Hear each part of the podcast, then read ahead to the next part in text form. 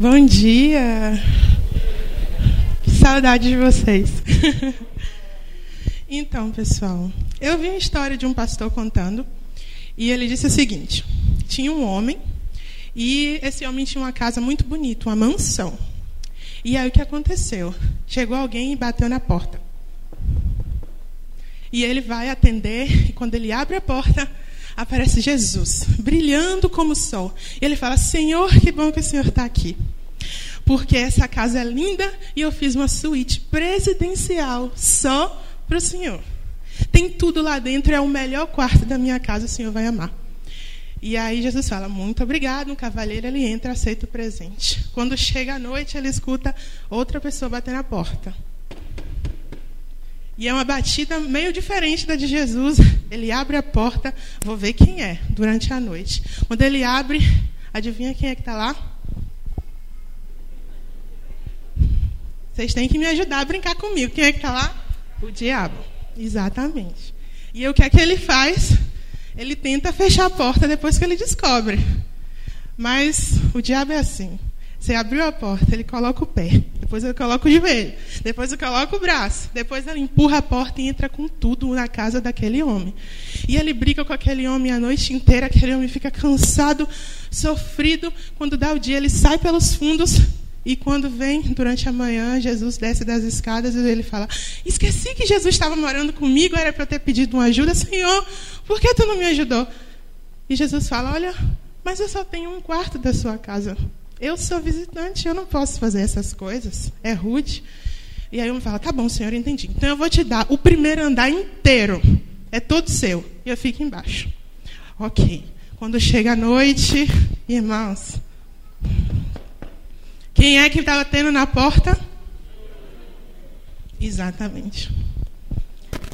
E aí, tudo de novo. Ele briga com aquele homem, aquele homem cansado, sofrendo, não aguenta mais Dá o dia, ele vai embora pelos fundos, Jesus desce a escada, ele fala: Jesus, me ajuda. O que foi que aconteceu? Jesus falou: Moço, me desculpe, mas eu só tenho o primeiro andar da sua casa, eu não posso fazer nada, eu sou visitante. Ele fala: Tá bom, Senhor. Então eu vou resolver. A partir de agora, eu vou te dar nove quartos de dez. Só um que vai ficar comigo, só um é meu. Que é onde eu durmo, né? Onde tem minhas coisas. São coisas pessoais, eu não quero o Senhor se metendo nisso. Ok, Jesus aceita um cavaleiro. Pronto. Chega a noite. Vocês sabem o que eu vou fazer agora, né? Quem é que bateu na porta? Porque ele bate todo dia. Então se liguem. O diabo bateu na porta de novo. Abre a porta com tudo, briga com aquele homem, ele sofre fica acabado.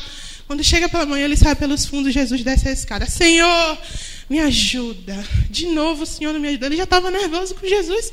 Ele não gostou, que Jesus não veio ajudar. Jesus fala: Eu sou visitante da sua casa. Olha, vou te dizer o que fazer. O único jeito de eu tentar te ajudar de uma forma melhor é se você passar essa casa para o meu nome. Porque enquanto eu for visitante em você, eu não estou mandando em nada. Quem é que manda na casa é quem é o dono. Quem é que manda na casa é quem é o dono. Acordem. E aí o que é que acontece? Ele fala: Tá bom, Senhor, eu vou passar para o seu nome. A partir de hoje eu não sou mais o dono dessa casa linda, infelizmente, mas ela é sua. Chega a noite. Quem é que bateu na porta? Vocês estão com medo, é? Eu estou sentindo um receio.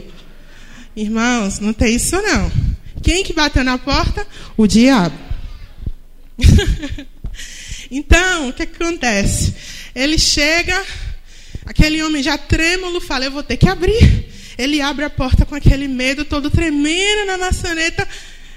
E aí, do nada, ele vê alguém encostando nas suas costas.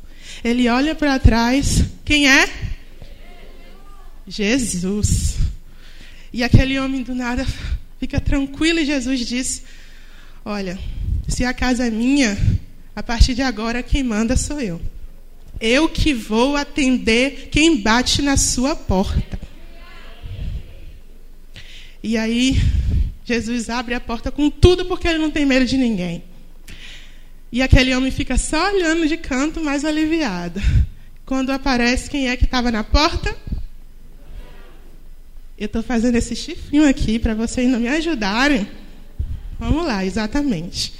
E aí, pessoal, é, quando o diabo abre a porta, dá de cara com Jesus. Ele olha para o número, olha para Jesus. Olha para o número, olha para Jesus. Olha para o número para Jesus. E ele diz: Senhor, me desculpe, mas parece que eu bati na porta errada. Glória a Deus. Guardem essa historinha, porque eu vou falar dela daqui a pouco. Enquanto isso, eu quero que vocês abram a Bíblia, que é isso que a gente veio fazer, no segundo livro de Reis. Segundo Reis 5. Muito bem, acharam? Vamos lá. Naamã, comandante do exército do rei da Síria, era muito respeitado e honrado pelo seu senhor, pois por meio dele o senhor dera vitória à Síria. Mas esse grande guerreiro ficou leproso. Ora, tropas da Síria haviam atacado Israel e levado cativo uma menina que passou a servir a mulher de Naamã. Um dia ela disse à sua senhora: Se o meu senhor procurasse o profeta que está em Samaria, ele curaria da lepra. Naamã foi contar ao seu senhor o que a menina dissera e o rei da Síria respondeu: Vá, eu lhe darei uma carta que você entregará ao rei de Israel. Então Naamã partiu, levando consigo 350 quilos de prata, 72 quilos de ouro e 10 mudas de roupas finas. A carta que levou ao rei de Israel dizia: Junto com esta carta, estou te enviando meu oficial Naamã para que cures da lepra. E a gente vai pular agora para o versículo 9. Então Naamã foi com cavalos e carros, parou à porta da casa de Eliseu. 10. Eliseu enviou um mensageiro para lhe dizer: Vá e lave-se sete vezes no rio Jordão. Sua pele será restaurada e você ficará purificado.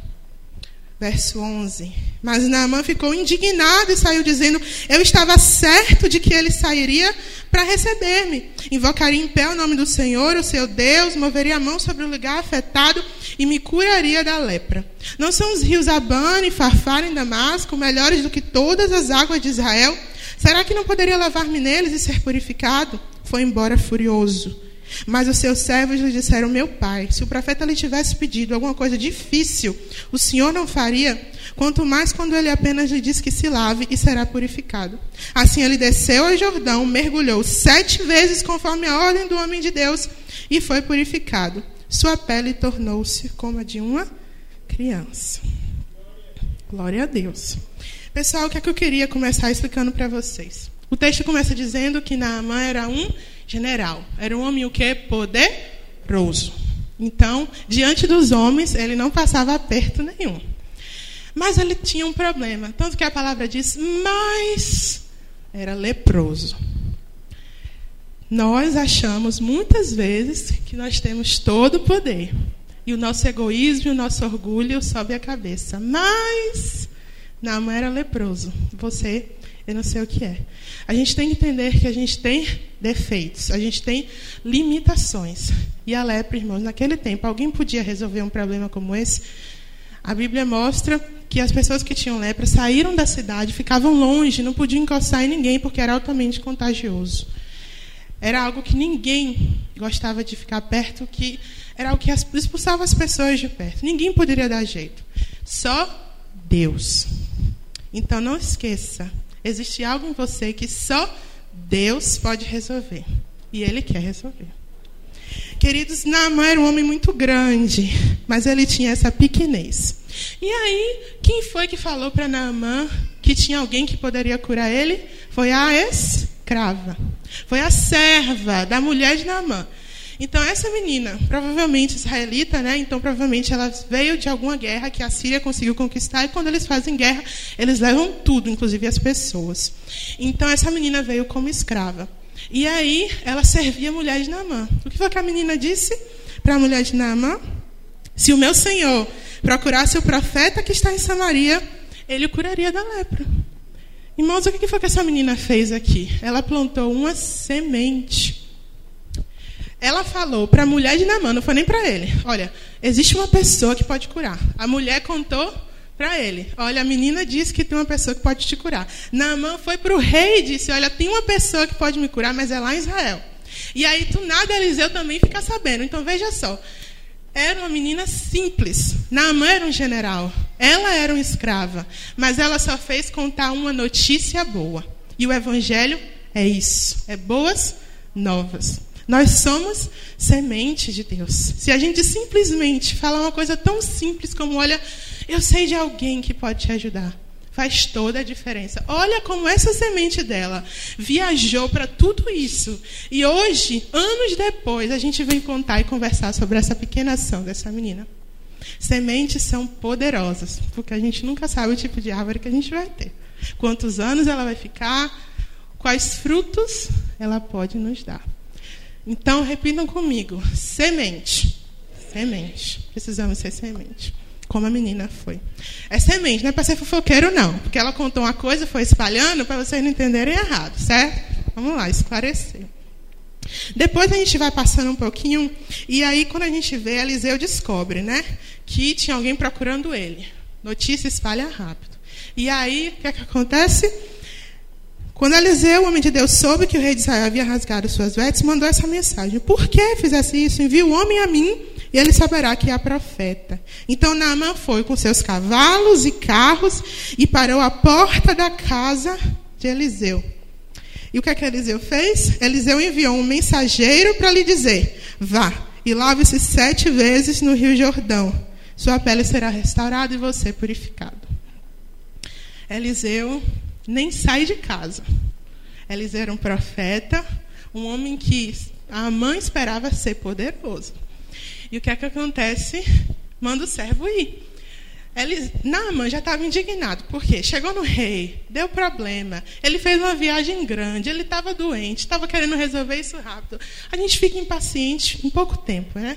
Daí, quando vem o servo, e aí o servo diz a Naaman: Olha, meu senhor mandou o senhor tomar banho. Foi isso. Meu senhor mandou o senhor tomar banho. Ele fica nervoso, ele não entende o porquê, mas o que está acontecendo? Ainda mais em que rio, gente? No Rio Jordão, que antigamente já era considerado um rio podre, lama, sabe? Então, ninguém ia querer tomar banho lá. Esse servo conta isso e Naamã fica indignado. Então, olha o que Naamã diz no verso 11. Mas Naamã ficou indignado e saiu dizendo: Eu estava certo de que ele sairia para receber-me, invocaria em pé o nome do Senhor, o seu Deus, moveria a mão sobre o lugar afetado e me curaria da lepra. Ele já tinha o plano certinho, ele já desenhou como é que Deus ia curar. Eu pergunto para você: você já fez isso?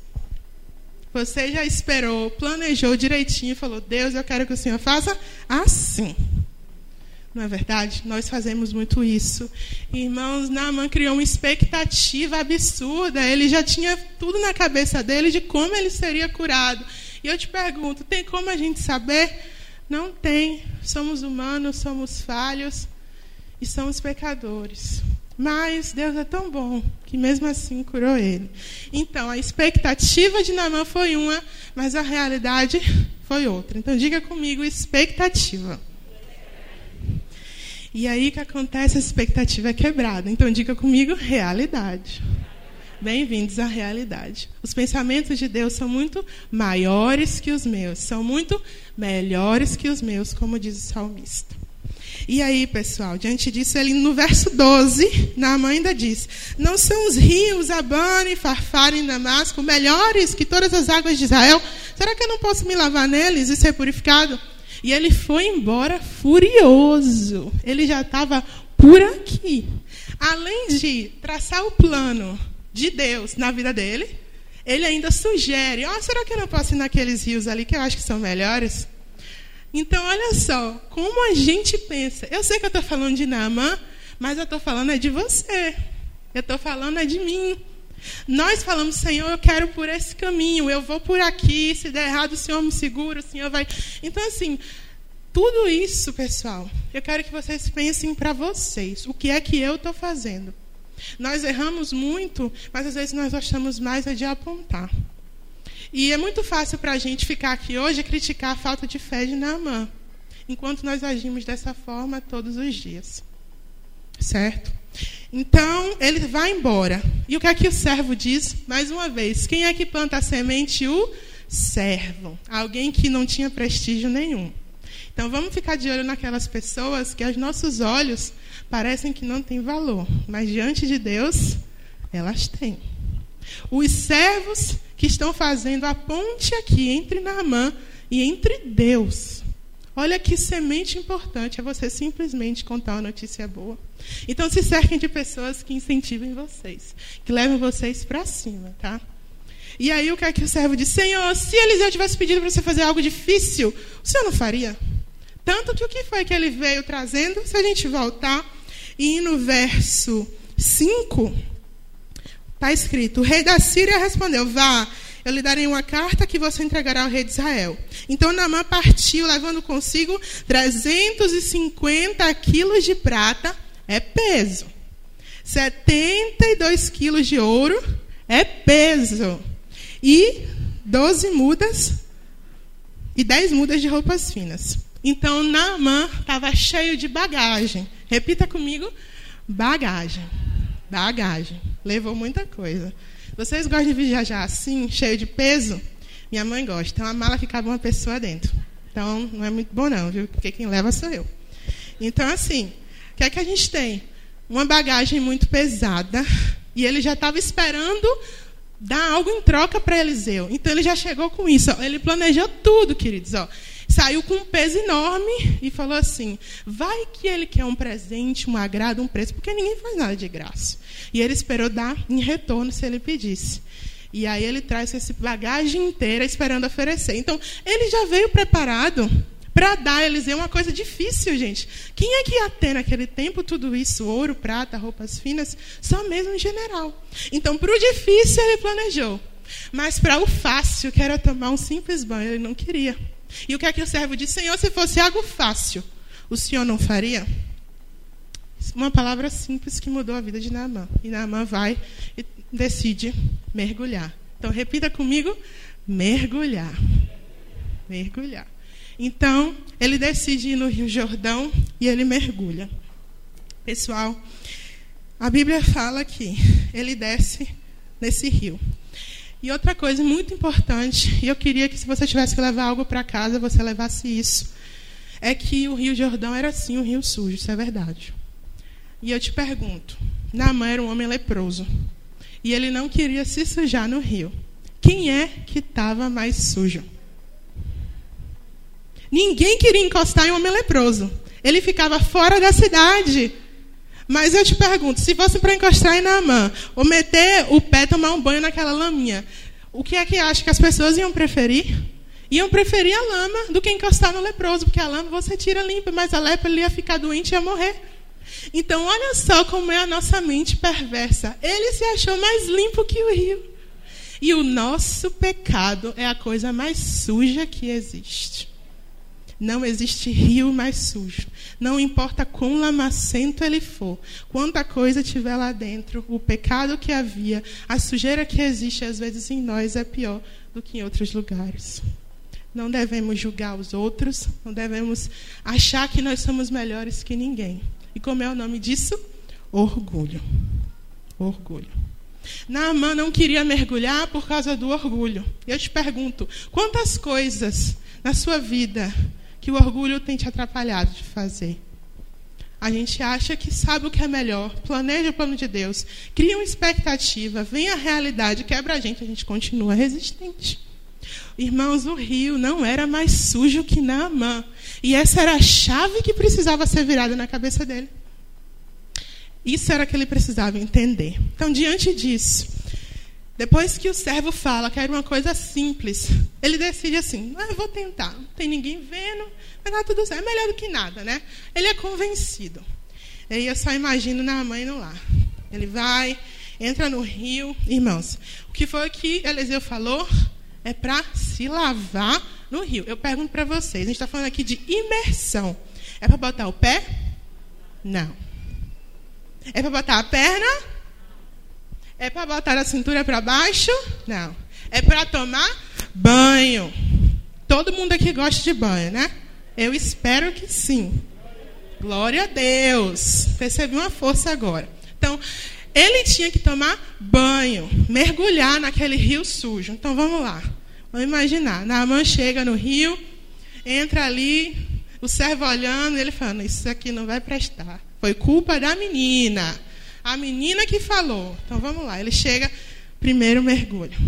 Olha assim, nada, né? Segundo mergulho.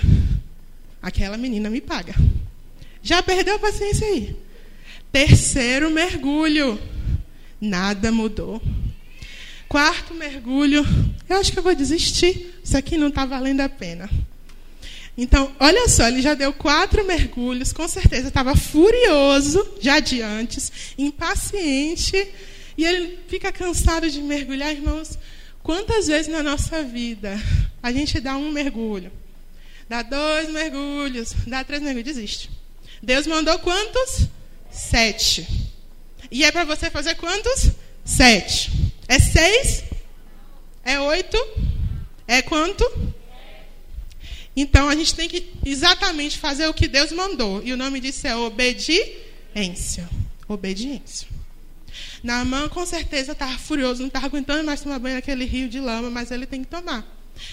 Não importa quanto tempo está demorando para o seu milagre chegar. Quantos mergulhos você precisa para ficar limpo? Se Deus mandou, eu tenho que fazer. Se Deus mandou, eu tenho que obedecer. Se Deus mandou, eu tenho que cumprir. E a gente parou no quarto, né? Quinto mergulhinho. Nada mudou ainda. A gente sabe que as promessas de Deus não é no nosso tempo. Cristo veio para a terra e ele só começou o seu ministério, segundo estudos, aos 30 anos. Abraão esperou quantos anos para ter Isaac, irmãos? Dez. Muitos anos.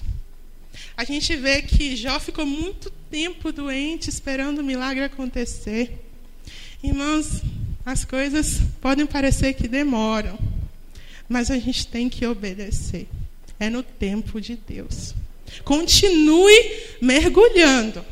Não desista de ficar nesse rio. Por mais que pareça difícil, por mais que pareça que o tempo não passou, que o tempo está passando demais, que o milagre não está acontecendo, já é o sexto mergulho e nada mudou. Mas se Deus mandou, eu tenho que obedecer. Quem é mais sujo, o meu pecado ou aquele rio? O pecado. E a gente precisa se lavar. Imergir. Sexto mergulhinho. Nada mudou. Depois a gente vem para o último. O sétimo. Irmãos, na mão abaixa. Toma aquele banho maravilhoso. Sai todo sujo de lama. Mas quando ele olha para sua pele,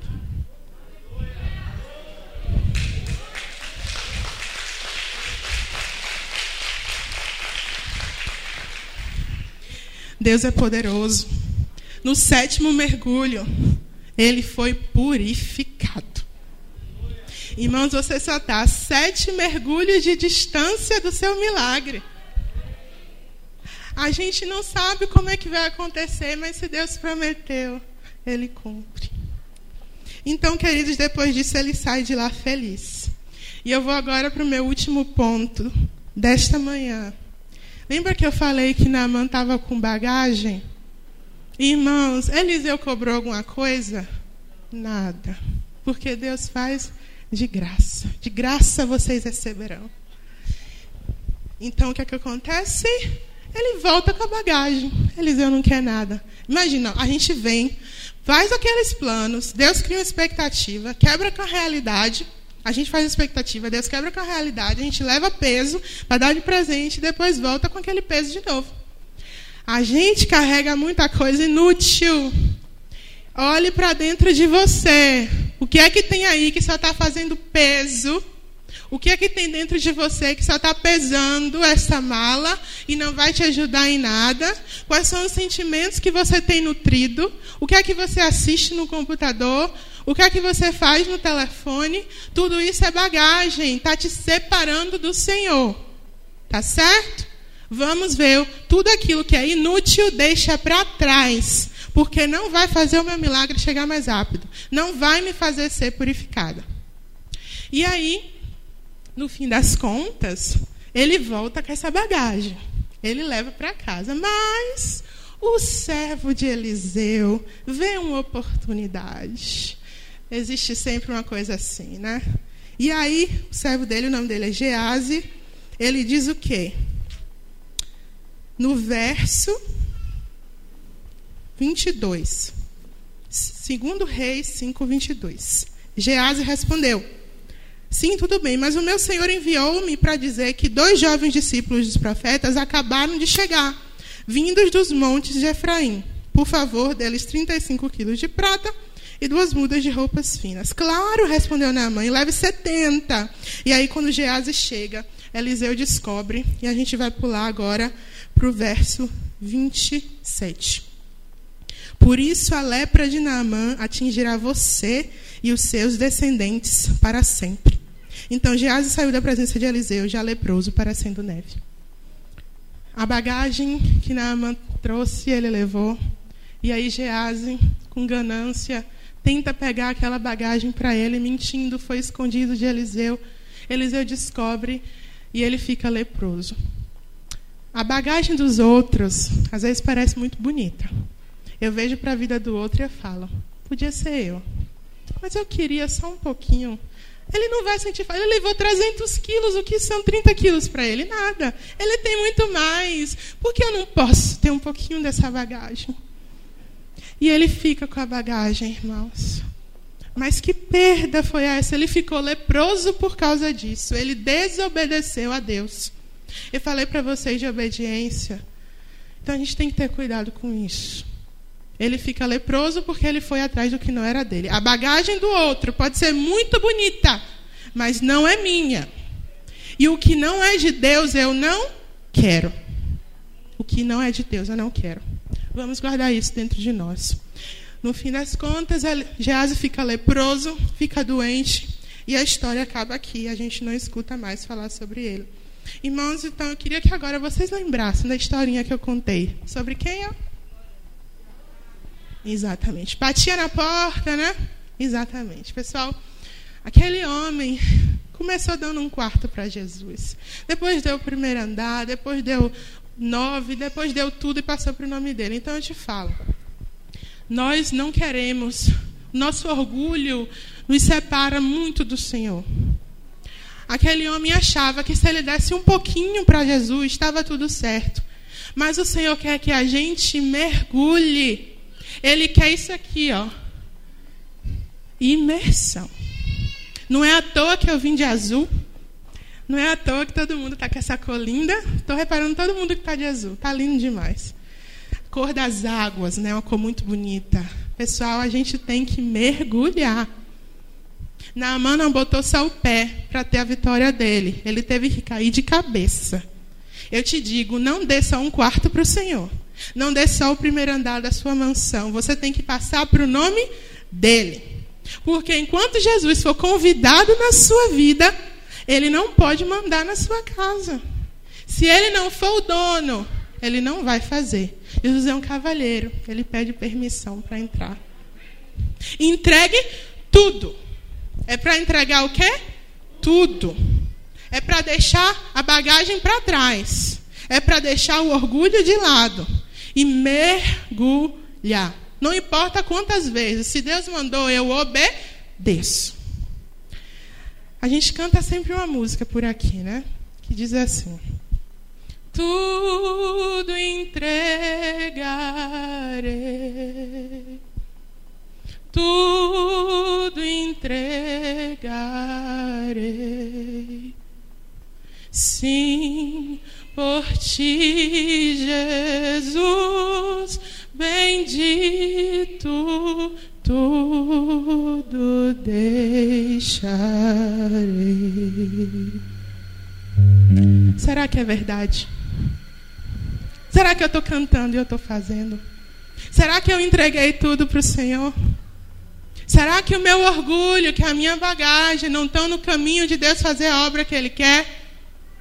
Eu já vou terminar daqui a pouco. Eu queria pedir para vocês que olhassem para dentro de si. Cada um dentro de si, cada um, você e Jesus. Você pensasse nesse momento, Senhor, o que foi que eu não te entreguei? O que foi, Senhor, que eu estou precisando te entregar? Ele precisa ouvir de você. Senhor, o que é que está faltando? Qual é a bagagem que eu estou trazendo? O que é que me separa do Senhor, Pai? O que é que eu não entreguei ainda? Pai, eu preciso te entregar. Eu vou continuar mergulhando, Senhor, eu prometo. Eu vou obedecer, eu não vou desistir. Irmãos, eu não quero te emocionar. Eu não quero fazer você pensar em nada. Eu quero que você tome uma decisão racional nesse momento. Faça um compromisso com Deus. Eu vou entregar é tudo. Tudo entregarei. Tudo entregarei. Tudo deixarei. Deus não te quer pela metade. Ele não quer que você bote o pé. O pastor ali sempre brinca no batismo que tem que mergulhar tudo, né, pastor? Porque senão imagina que fica só um pé aqui na terra e o corpo vai para o céu. Tudo. Molha tudo. É imersão. Vamos mergulhar. Quantas vezes forem necessárias obedecer. Senhor, o que é que falta? É isso aí que você está pensando. Ele sabe o que é. Você sabe o que é. Ah, mano, eu não sei o que está faltando na minha vida para entregar a Deus. Eu não consigo agora, irmãos. Tem uma frase que diz: Li a Bíblia hoje e vi muitos erros. Todos eles em mim. Se você não está vendo defeito, está precisando ler mais. Descubra. A Bíblia é sua referência. Tudo que estiver fora está errado. E é isso que você vai deixar. Vocês vão fazer isso? Vocês vão tentar mudar, melhorar. Não pode ter orgulho nesse momento. Prometa para Deus a sua mudança. Vamos mergulhar e falar para o Senhor: tudo entregarei e a gente vai dar graças a Deus quando no último dia a gente entregar a Ele e descobrir que conseguimos. Que foi verdade. Irmãos, eu mergulhei a sétima vez. Eu olhei para os meus braços e eu disse: Estou purificada. O pecado está para trás. Às vezes a gente pensa, mas Deus está tão distante, Deus não está me ouvindo, irmãos. Não existe nada que Deus não esteja vendo o que está acontecendo com você. Aquela noite que você passou em claro, Ele viu. Aquela dor que você está sentindo, Ele está vendo. Ele está sabendo, creia nisso. Você não é surpresa para Deus, Ele te conhece. Deus sabe, Deus ouve, Deus vê, Deus entende. E tudo que Ele quer de você é que você mergulhe. Em nome de Jesus, e a igreja diz: Amém. Amém. Glória a Deus. Glória a Deus.